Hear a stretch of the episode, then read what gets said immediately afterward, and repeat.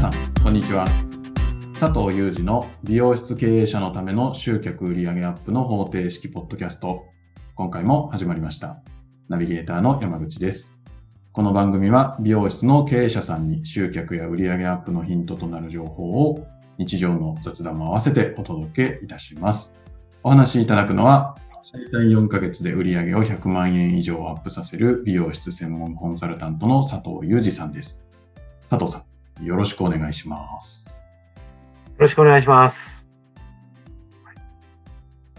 今日は、はいなんですけど、はい真面目な話をしようかなと思って。はいまあ、いつも真面目な話はしてるんですけど、はい。はい。あのーまあ、特にこのコロナがあって、いろいろ美容室も影響を受けて、まあ、結構改善して戻ってきてる店が多いんですけど、 はい。で、やっぱりそこで、そのコロナの苦い経験をして、その経営者が、これはいかんと思って、今までやってなかったことをやるようになったっていう人もいるわけですよ。うーん。なんか、すこう結構痛い思いすると人ってちょっと、改心するとこあるじゃないですか。そうですね。すごく。ね。うん、で、まあ、すすごくそういう成長してくれたなっていう人も数名いらっしゃるんですけど、はい。これ常々感じてるんですけど、まあ僕がもう今から多分20年前か、2店舗で売り上げが45%、約4500万が下がった時に、はい。感じその時に、まあ後で思ったんですけどね、自分が変わっていってるっていうのは気がつかなかったんですけど、あの、経営者自身、仮に一人でやってるんだったら自分自身の問題だと思うんですけど、はい。自分自身を自分で、まあ教育することが集客とか売上アップにつながるとか、はい。あとはスタッフを採用している場合には本当にまあ、ある意味教育ですよね。うーん。教育というか指導するというか、はい。こうせその後の成長が自分の店の売り上げとか集客につながってくるわけじゃないですはい。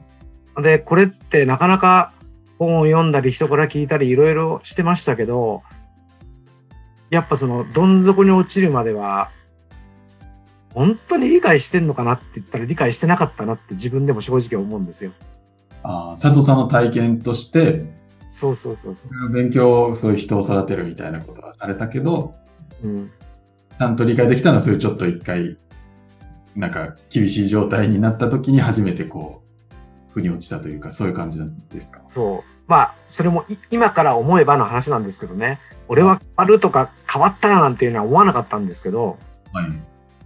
で、まあ、話戻しますけど、そのコロナで最最悪の状況に陥った中で、今回そういう経営者の人も何人か出てきて、僕としてはすごく嬉しく思うんだけど、まあみんなやっぱりなんかこう、どん底を味わわないとなかなか這い上がってこれないところがあるなと思って、でもそれってもったいない話で、はい。やっぱり普通に営業できてる状態でも、自分で自分自身を別の目で見て教育する。教育、教育するっていうのかな教育する。あるいはスタッフを採用してるんだったらさスタッフをしっかりと導いてあげるっていう観点を持たないと、はい。教室ってなかなか難しいなっていうのを今感じてる最中なんですよ。なるほで、これは多分山口さんも人に言われたりして嫌な思いしたこともあると思うんですけど、ど。はい。人って初めての時って100%うまくいくってありえないじゃないですか。まあそうですね。いろいろねやったり、ミスったりしちゃいますよね。うん、特にこう上の方で極めれば極めるほど、はい。ハートの一瞬で遅れたから金メダルが取れなかったとか、うん。もうほんと些細なことだと思うんですよ。ほんのちょっとのこと。はい。身近で言うんだったら、チャリンコ初めて乗った時にこけない人っていないわけじゃないですか。まあそうですね。そうですよね。はここから這い上がってくるわけですよね、みんなね。はい。で、それと同じような感覚っていうのかな。だから、自分、じ、一人でやってる方の場合、自分がこれいいなと思ってやったんだけど、結果が出なかったとか。い。うん。その話を聞いて、なるほどって思って、実際に何かしようと思ったんだけど、自分の何かが邪魔してて、その、教えられたものを100%できてないと。はい。スタッフがいる場合だったらもっとそうだと思うんですけど、お前なんでそれ言っただろうとか、うんダ。メ押しっていうかダメ出しする経営者多いんですよね。まあ、そうですよね。なんかそれって、今思えば僕は潰しにかかってるなって思っちゃうんですよね。潰しにかかってる。うん。要するに、本人、例えばですけど、山口さんにこの仕事をお願いしたい。山口さんだったらできると思うから、だけど、こういうふうにやって、こういうふうにやって、こういうふうにやるんだよって、まあ一応説明すると思うんですよ。はだけど、その仕事が山口さんがもうしプロとして仕事してて、慣れてればまた別ですけど、特にスタッフの場合って、それを頼んだからって特にお金を出すことないんですよね。い。まあ、そうですね。で、仕事の一環で頼むわけじゃないですか。はい。一人経営の場合、じ自分がそう思ってさあ自分でやろうって言った時に誰かから必ず報酬が出るわけじゃないじゃないですか。結果でしか報酬がもらえないわけだから。はい。で、その時にミスった失敗したっていうところの伝え方、ミミスとか失敗を伝えないっていうのは良くないと思うんですよ。はい。伝えないのは良くないと思うんですけど、その伝え方、言い方、雰囲気って絶対必要だと思ってて。うーん。あの、これちなみに、もう僕担当してないですけど、高校時代甲子園に出た人がいるんですよ。はい。えっ、と、僕と年が一つしか違わないんですけどね。はい。で、その時の、あの、監督がそうだったって言ってました。そうというのは、どう、どういうことですかあの、要するに、甲子園出るってことは相当の練習量なわけですよね。そうですよね。練習の時はめちゃくちゃ厳しいんですって。はい。だけど、試合でやっぱり誰だってミスするし、負ける時もあるわけじゃないですか。まあ、そうですよね。そういう時にやっぱ落ち込みますよね。うーん。中の立場とすると。はい。その時に監督って怒らないんですって、慰めてくれるんです。あ試合中のミスは、起こらない。そう怒らなあい。あ。あんだけ練習ををやってついてきて、で、人間は誰でもミスがあるもんだよ。はい。 100%ミスなしってことはないみたいな。うーん。だから、そんなに、あの、きなんていうの、神経つかなくていいっていうか、落ち込む必要ないよ。次の打席で頑張れみたいな。っていうような、なんか、まあそうやって、みんなその甲子園に出場したチームのメメンバー育てられた。あーまあ確かにミスってさらに叱られたら余計こう、力入って余計ミスっちゃいそうですもんね。そうそうそうそうそう、そうなんですよ。でただ、その、やっぱり、こまあ、僕も教えられて、それを今実現、行動して、まあ、店うまくいってたり、楽勝塾の中でも関わってくれる人がうまくやってくれてるんですけど、さっきも言ったように、とりあえず、ごごめんなさいね、対象者今山口さんしかいないから、はい山口さんの名前ついつい使っちゃいますけど、はい。さっきも言ったように山口さんに仕事をなんか頼んだ、これやっといて、なんて頼んだとしますよね。うんで、初めてやること、さっき言ったように、ミスしないわけないから、ね人間だから大大概ミスとか失敗とかするわけじゃないですか。はい。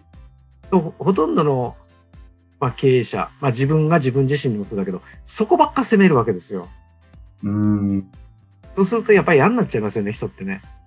まあ、そうですよね。普段は頑張ってて、一個ミスったところを叱られたらちょっとそうそうそうそう。ですね。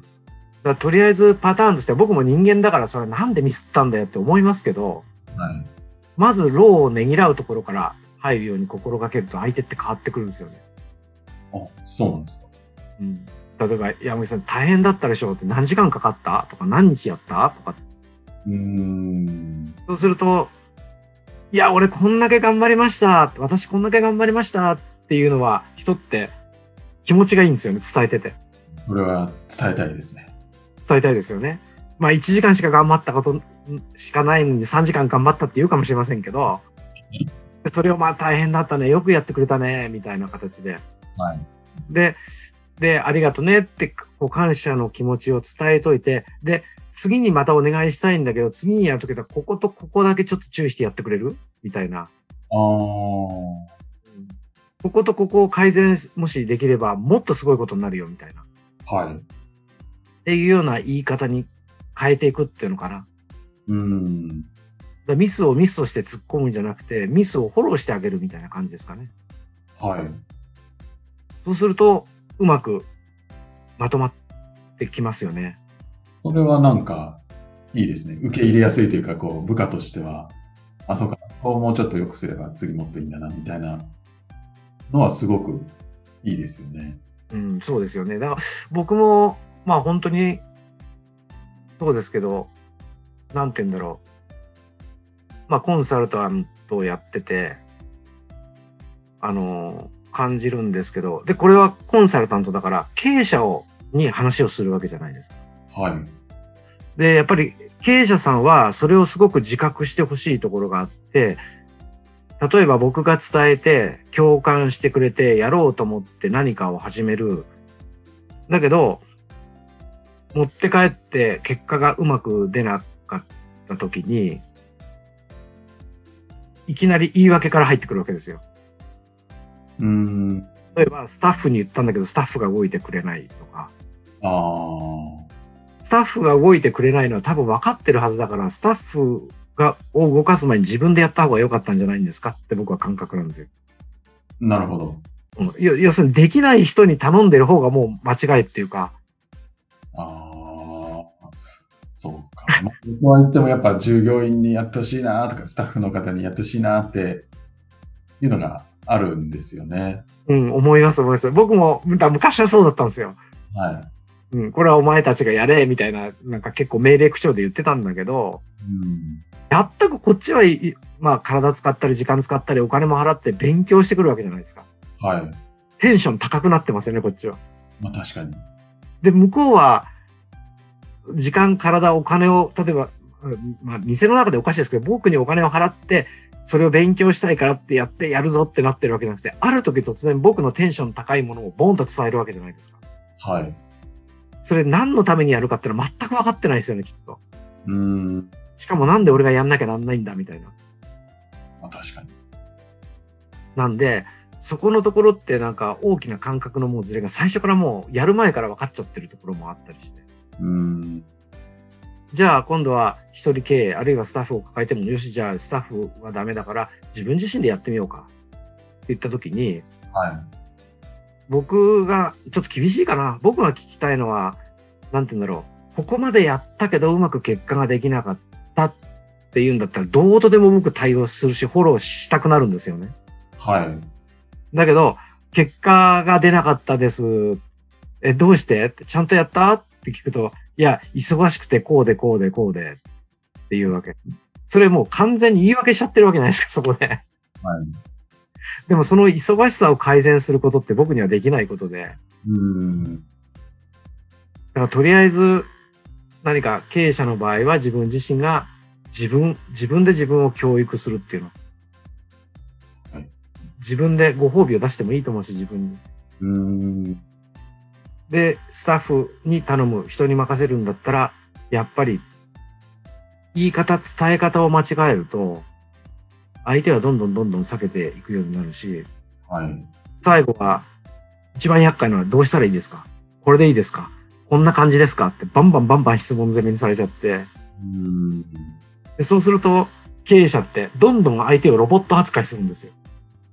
ああ、じゃあもうあれしろこれしろみたいな感じです。そうそうそう。全部指示を出さなきゃいかんみたいな。うーん。だから、結構またそれで自分の首を絞めちゃうみたいな。あー結果的にそれはやっぱ自分が苦しくなるってことなんですか。そうです、そうです。うーん。今は、例えばうちの中で言えば、うまく回ってる話なんですけど、どのぐらいかかったかな ?2 年、2年くらいはかかってると思うんだけど、何かミーティングやるときに昔は一方通行だったんですね。こっちが決めて、わーっと喋って、っていう感じだったんだけど、ここ何年かはもう、これに、例えば単価を上げていきたいんだけど、どういう方法があるか、どうやったら一番働く側っていうかスタッフが動いてくれるわけだ。一番楽な方法で、効果が出やすいものって何か考えてきてくんないかっていう話を振っちゃうんですよ、先に。うーん。で、僕の頭の中では大体決まってるんですけど、正直。はいで、そうしたら、僕が喋るんじゃなくて、まず聞く、相手の言ってることを。あーもう自分の中にアイディアあっても、あえてスタッフの方に考えてもらって聞くんです。そう聞きますね。あーで、考え、まちょっと言葉が悪いですけど、考えてきて、考えてこいって言われたから考えてみた。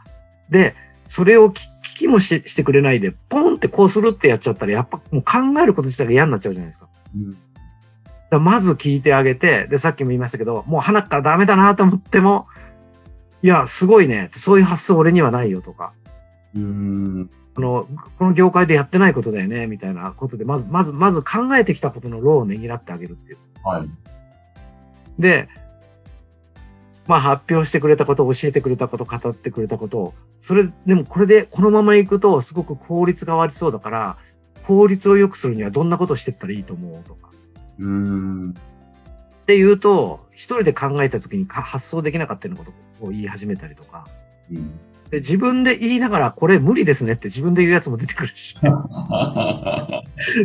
これ労力に見合わないですよね、みたいなことを言う。なるほど。自分で発見させるってことですよね。うーん。で、まあ、そまたそこを発見してくれたら、そこはまた褒めてあげる。はい。すげえとこに気がついたね、みたいな。うん。正直言うと、ちょっと僕もそれ思ってたんだよね、みたいな。なるほど。っていうような感じかな。だから、自分が自分に対する教育も必要だし、スタッフをうまく教育して、教育って言葉が合ってるのかどうかが指導するというか、導くっていうのかな。はい。ことっていうのが、そのまま集客とか売上アップにつながってくるのが美容室なんですよ。うーん。ちなみにあの僕飲食店関係の人とも結構知り合いが多いんですけど、はい。昔はほとんど飲食店って手作りだったんですって。はい。何にしても。でも今はほとんど冷凍ものとか、あそうなんですね。出来合いのもの。まあ、その最最たるものがファミレスとかそうじゃないですか。うーん。もう温めるだけとか、はい。あと火入れるだけで、まあ、でも美味しい変わらぬ味が出てくるわけで。はい。でも美容室っていうのはやっぱり対お客さんとのオーダーで物を作っていくわけだし、うーん。それから僕とスタッフの関係も人間と人間なんで、相手はロボットじゃないんで、これをやれって言って、黙ってやる人ってまずいないっていう。うん。そこからこう考え直すと美容室って割と楽になりますよね。ああ、そのスタッフの方といい関係を築きながらこう成長できるようにしたらどんどん自分が楽になってくるってことです。そう。で、そんなことやってるうちに自分の伝えたかったことが勝手に向こうは理解するようになるし、あー出てると、例えば、今の月だったら、じゃあ来年の何月って何何もやんないんですかみたいなこと言ってきたりとか、あー。去年はこんなことやってたような気がするんですけど、みたいなこと言ったりするんですよ。はい。もう感謝でしかないんですよね、それって。い やーいいですね。まあ、全員じゃないですよ、もちろん。うん。一部の人間がそういう風になってきてくれる。はい。だから僕、まあ、セミナーとかで僕楽ですよって言うんだけど、楽っていうのはそういうとこですよね。うーん。ただ、煽られる時もありますけど。そうなんですか。まあ、あの企画ものができてるのに例えばあのなんていうんですかうち動画で流したりするんですよお店ではい。いろんな案内のねはい。その動画はスタッフじゃちょっと作れなかったりするんですようーん。ただのこうビデオで撮る動画じゃなくてパワーポイントを動画に起こすもんではい。でそれはちょっとスタッフにまだまだできないレベルで はい。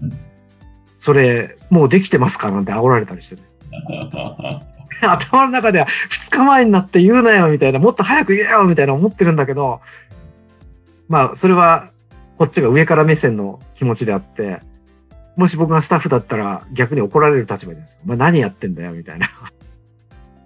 だからそういう意味でも煽られることもあるけど楽ですね。企画をしてくれるっていうこと。なるほど。うん。あもう絶対これからの美容室っていうのは自分で自分を教育するとか、スタッフがいるんだったらスタッフを、まあ、教育、導いていく、指導していくっていうのが集客とか売上アップの基本的なポイントになるかなと思って。うーん。なんかそれが本当うまく回り出すと、すごく楽しそうというか。うん、ほ本当にね、頼もしいって感じしますよ。うーん。寂しい気持ちになる時もありますけどね、僕より詳しかったりする部分があったり。僕はほら、スタッフから、この間のこれ結果どうだった ?10 万円しか上がりませんでした。いや、50万円もアップしました。っていう結果を聞いて、こう、喜怒哀楽するわけじゃないですか。はい。スタッフはその過程を経験してるから、うんなんか向こうのがリアルにいろんなことを感じてたり知ってたりするんですよね。 そういう時はちょっとね、叶わねえなって思う時ありますけど。なるほど。うん。なんか話がいろいろこう、知ってるような感じもしましたけど、伝わってますかね、山口さん、うまく。そうですね。やっぱりあの人材をどうやってこう育てていくかとか、うん。この重要性が本当に大事だなと思いましですね。た。はい。まあ、あとは強いて言えば、強いて言うなら、伝える時の笑顔とか、ボイストーンとか、うん。しなきゃいけないし、文章で伝えるんだったら、文章って読むが、感情が入って読むんで。あの、山口さんバカじゃないって言葉で言われりゃそんなに腹立たないかもしれないけど、文章で山口さんバカじゃないって書いちゃうと、山口山口さんの気分で受け取り方が違うじゃないですか。いや、それはだいぶやばいですね。やばいですよね。うん、だから、口頭で伝えるなら笑顔とボイストーンだし、文章で伝えるなら、あんまり、こっちはその気はなくても、突っ込むようなものを文章で書いてしまうと、相手がどう受け取ってるかわからないっていうのがあるんで、そこだけは注意した方がいいかなって思います。うんはい。ありがとうございます。いえ。はい。では、最後にお知らせです。えー美容室経営者のための集客売上アップの方程式ポッドキャストでは皆様からのご質問を募集しております。ポッドキャストの詳細ボタンを押すと質問フォームが出てきますので、そちらからご質問ください。それでは、今回はここまでとなります。また次回お会いしましょう。ありがとうございました。ありがとうございました。